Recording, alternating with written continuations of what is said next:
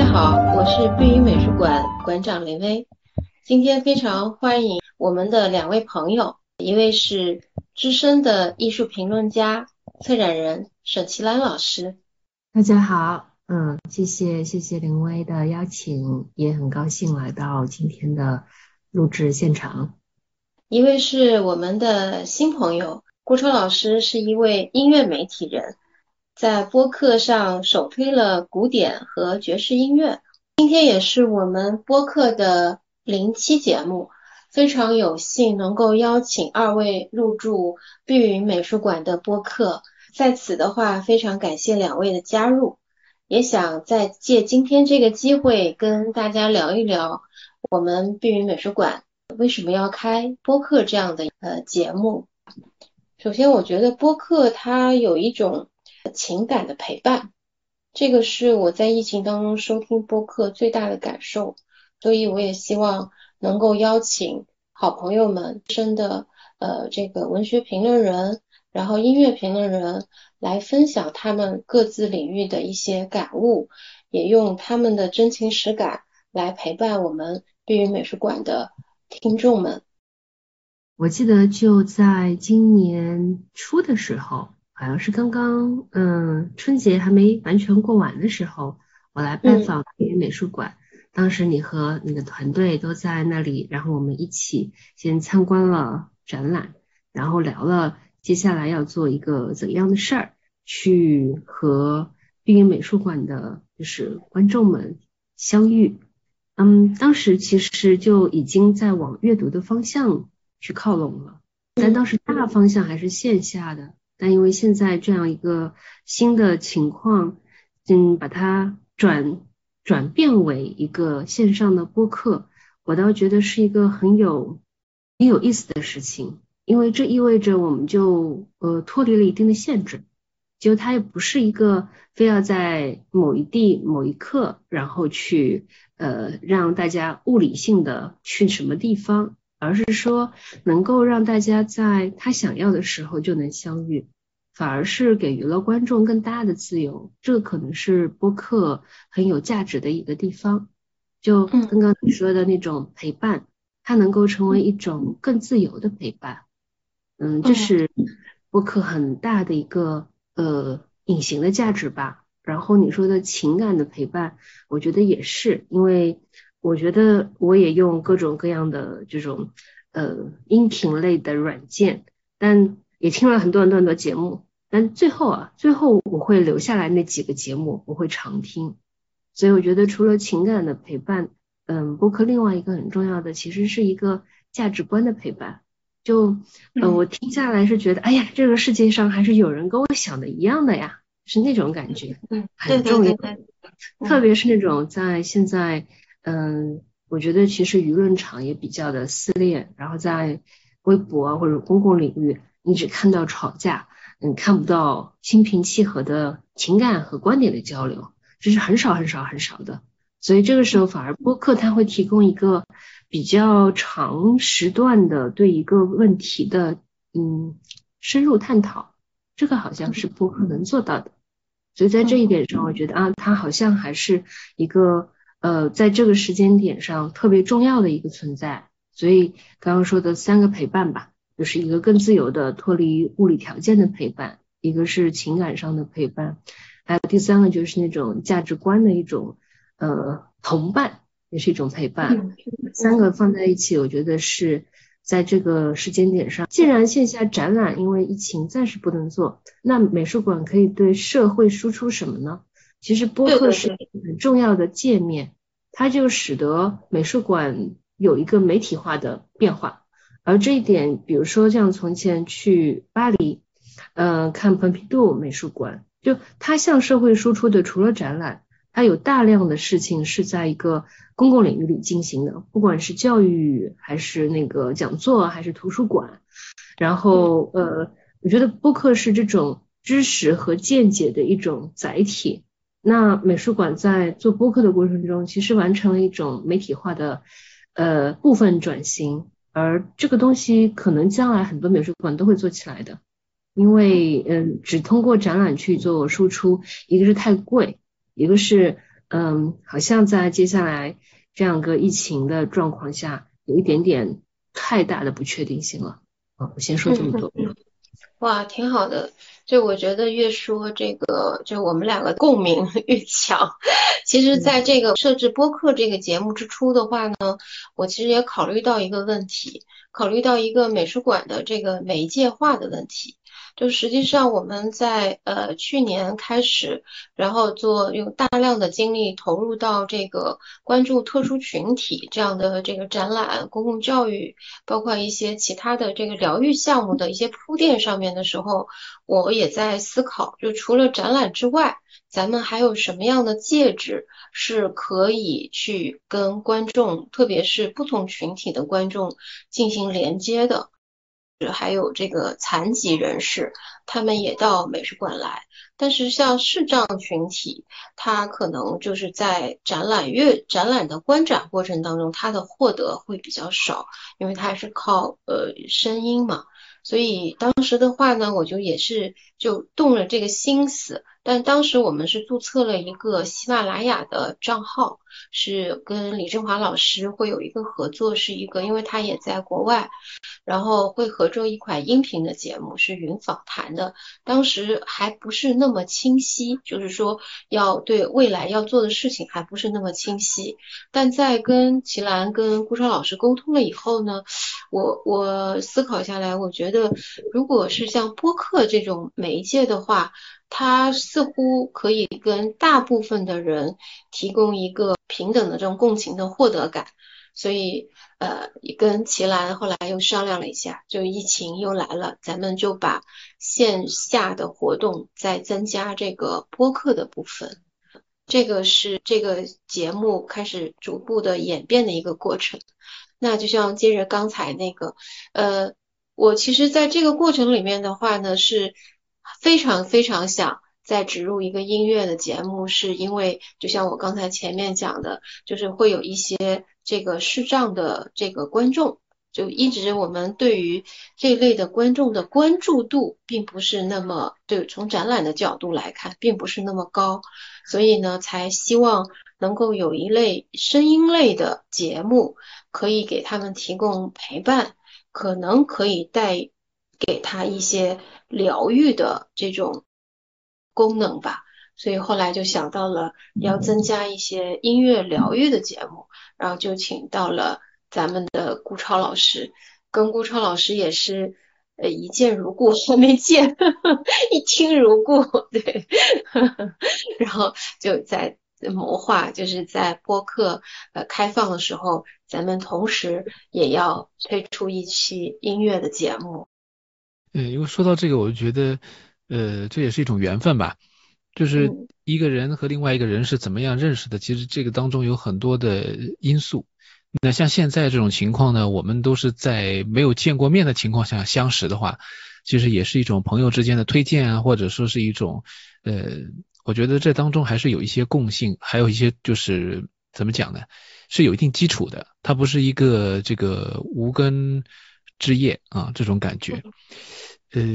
为什么这么讲？因为我觉得其实不管是播客也好，还是我们呃碧云美术馆现在所做的这一些连接不同的呃艺术文化门类的这种呃工作啊，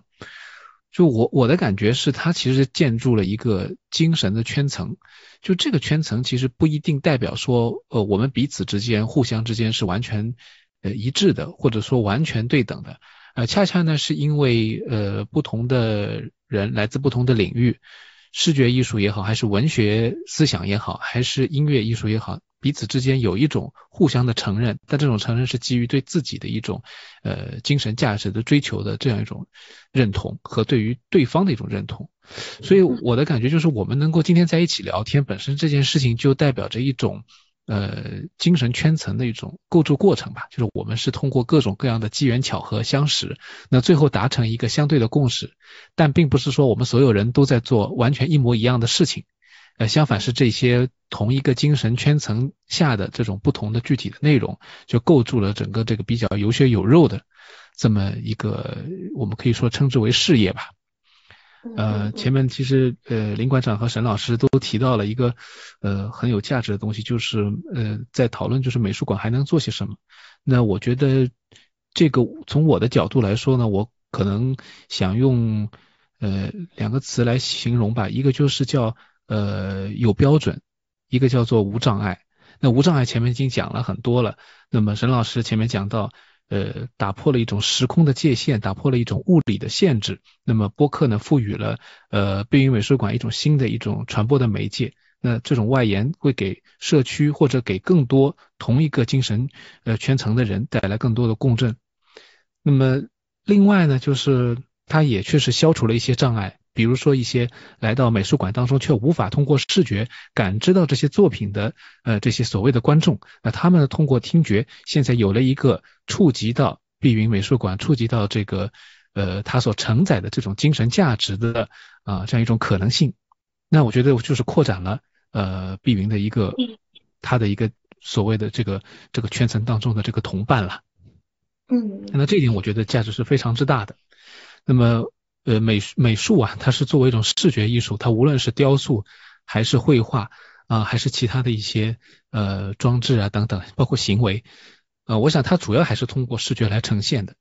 那音乐呢，是一种听觉的艺术，这个也是呃基本上都认可。那么两者之间当然有交集，那其实呃最大交集呢，呃就是文字了，因为它是一个呃正好横跨了这个视觉和听觉的这么一个。非常核心的媒介，嗯，所以这这三者其实现在就通过播客这种形式，成为了我觉得成为了美术馆的一个很好的一个补充，这也是一种机缘巧合。应该说要感谢这个开放的互联网平台，它给就是声音的传播的介质有了一个新的平台。所以播客这种呃模式出现以后，呃，它一方面作为传统的，比如说我们说广播电视的这种媒介的一个新的补充。另外一方面，正好也为就是艺术机构其实找到一个精神圈层的这个同伴，呃，提供了非常好的一个途径。呃，所以它其实打破了很多的这种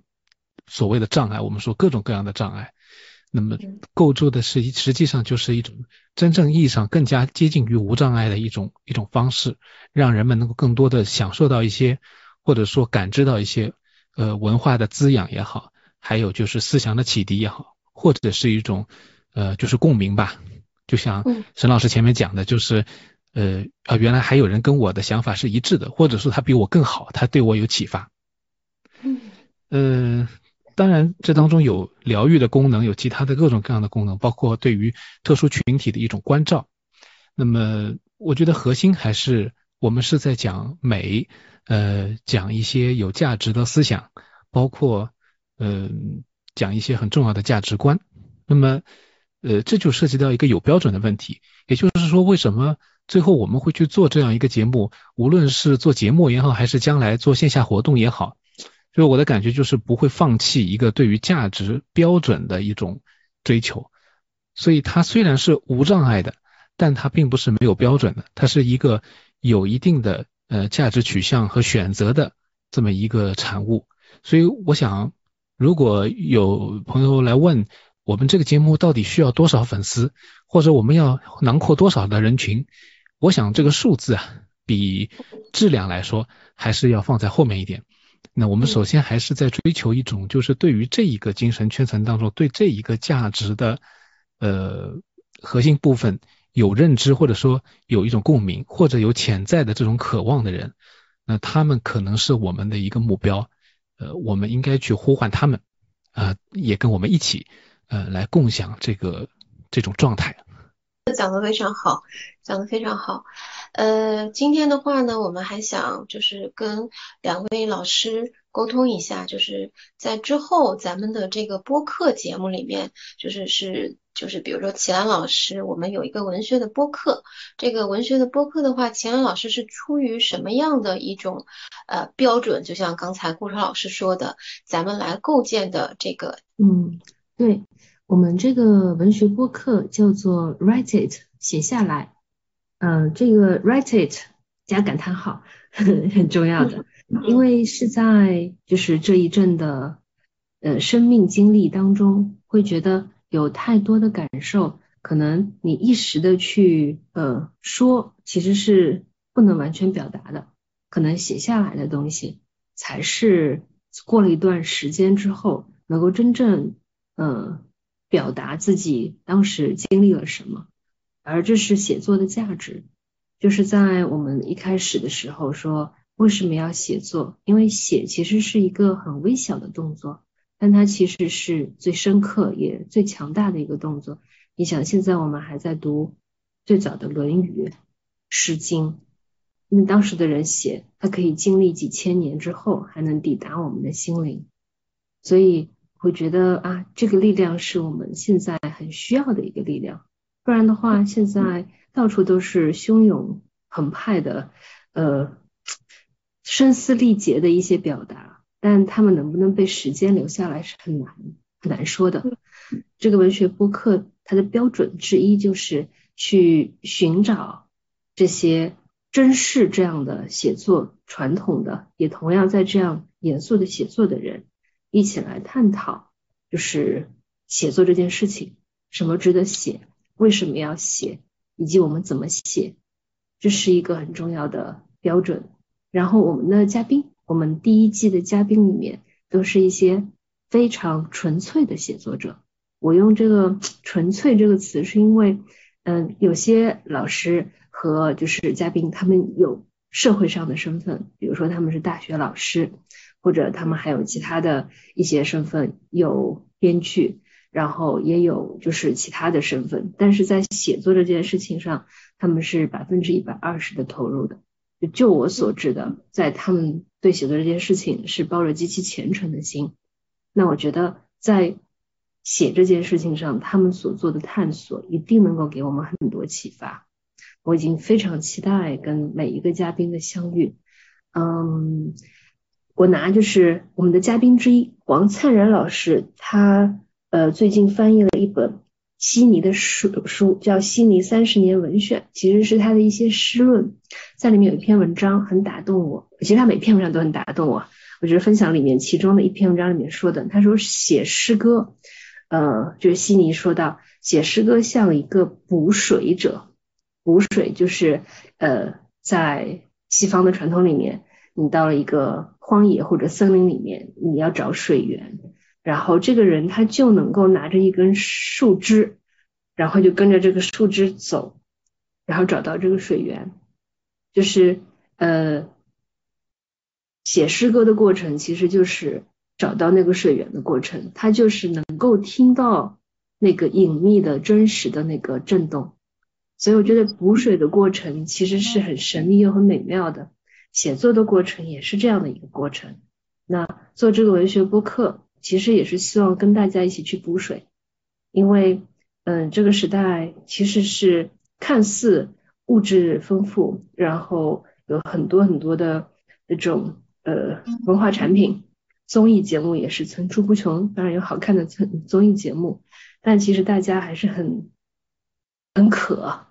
就真的是很干渴，就是他很需要真正的泉水去滋润自己的精神也好，心灵也好。所以我觉得文学诗歌，它其实是能够去解决这种饥渴的一种很重要的精神资源。那我们的文学播客是和我们的嘉宾一起去补水，找到这个水源，这个是这个文学播客的一个想法。嗯，非常棒，非常非常非常的期待这个我们 文学播客的这个上线。呃，我们其实呃。一在引入这个音乐节目播客的时候呢，也在想，就音乐的种类它有非常多，然后现在的年轻人可能更倾向于喜欢流行乐啊，或者是一些电音、电子音乐啊这类的。那顾超老师在于我们这一次的这个播客音乐播客里是做一个怎么样的一个呃策划呢？嗯。呃，确实就是音乐现在就是浩如烟海吧，就是大家在呃网络上或者通过自己的各种途径，其实可以找到层出不穷，可以说是无尽的这个海洋啊。呃，音乐呢还有一个特点，就是它是一个不可以言说的东西，其实它的美妙都体现在它整个的过程当中。那么这个既给呃播客节目带来一些。可以说便利吧，同时又带来了一种挑战。那么大概就是这样一个状态下面呢，我们去考虑它到底为什么要存在。那其实呃，年轻人他们平时要接触的这些音乐种类，主要还是流行音乐。那么这个流行音乐当中，当然它是因为它的通俗性，而这个我们说古典、爵士、世界音乐，或者是一些比较优秀的，我们说影视当中不经意走过的这个配乐。其实他们都是有比较高的一个审美价值的。那哪怕是我们说一部电影当中的音乐，其实它也因为它的场景的需要也好，还有作曲家的这种创作意识也好，其实它是有它一定的价值在里面。所以我们希望尝试就是把这一些音乐门类呢，能够以一种呃分享的或者说共同探索的这种方式来呈现给大家。那么这当中呢，其实主要的还是一个选择的问题。对我来说呢，主要就是为大家呈现一些，呃，我认为确实是很不错的。同时呢，呃，它的这个录音的版本啊，呃，一直到它的这个背后的这个嗯艺术的内涵，都是确实值得去了解的。那我通过一定的选编来呈现给大家，并且赋予一些好的主题。那我想呢，这个完成两个目标。第一个呢，就是我们对于音乐美学或者说音乐美育的一种追索的这个欲求，这个是首先要得到满足的。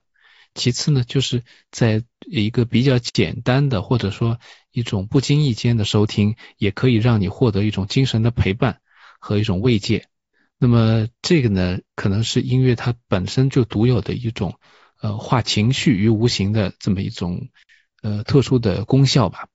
呃，所以它可能也会起到一定的疗愈的这个功能。那么，当然它在线下是可以呈现的，那么在线上同样可以呃实施。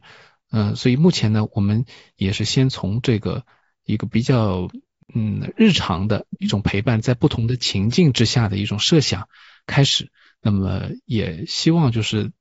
一个一个和这个呃美术或者说视觉艺术呃。完全处在另外一个维度当中的这样一种啊音乐，也能够成为就是呃碧云美术馆也好，还是我们的节目也好，去寻找到一些呃精神同伴的啊这么一种新的方式。那接下来就预告一下我们的文学播客的第一期，是和马良老师一起来嗯读他曾经写过的一本很重要的书，叫《人间卧底》，嗯，包括坦白书。为什么呢？这次我们的主题就是上海，我的童年，你的容颜。这个是一个我们对这段时间的一个重要的思索，也同样一起来探讨我们对上海的爱。期待和你一起来，嗯，沉浸这份爱当中。那我也预告一下，六月一号，随着我们的这个 B A M on Air 这个节目的开播，那呃由我来主理的。这个音乐的这个节目 Music Q，那么这个也是正式的启动了。那我们呢就是结合了碧云美术馆和我的这个天方乐坛节目这两者的这个合并，那起了一个中文名字叫碧音天方啊，就是用美好的音乐来给大家呃加一张呃音乐的良方。那么这个也很明确的就告诉大家，希望能够用音乐给大家带来更多的能量。那第一期节目正好上线的时间是六月一号，所以呢，我们特别策划了一个不仅是小朋友可以听，而且是呃成年人也可以欣赏的一个有关音乐的童话的内容。那么在呃音乐史上有很多的童话作品。那么他们都色彩斑斓，所以我们呢这次特别选择了一部呃《鹅妈妈组曲》作为这个主要的内容，那么为大家来带来一些呃非常好听的呃同时呢具有幻想性的音乐，由此呢开启一段呃我们和 B A M On Air 和碧云美术馆一起的美妙的音乐旅程。